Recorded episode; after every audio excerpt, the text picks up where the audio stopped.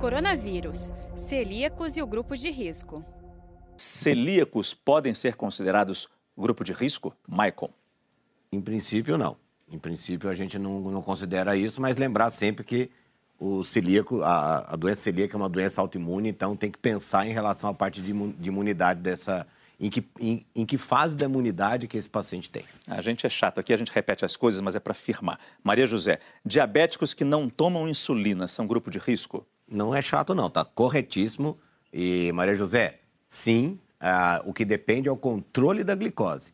Então, se você toma insulina ou não, mas, mas se você mantiver sua glicose estável, ok. Uh, Dagi, Pessoas com hipotiroidismo estão no grupo de risco? Hoje, não.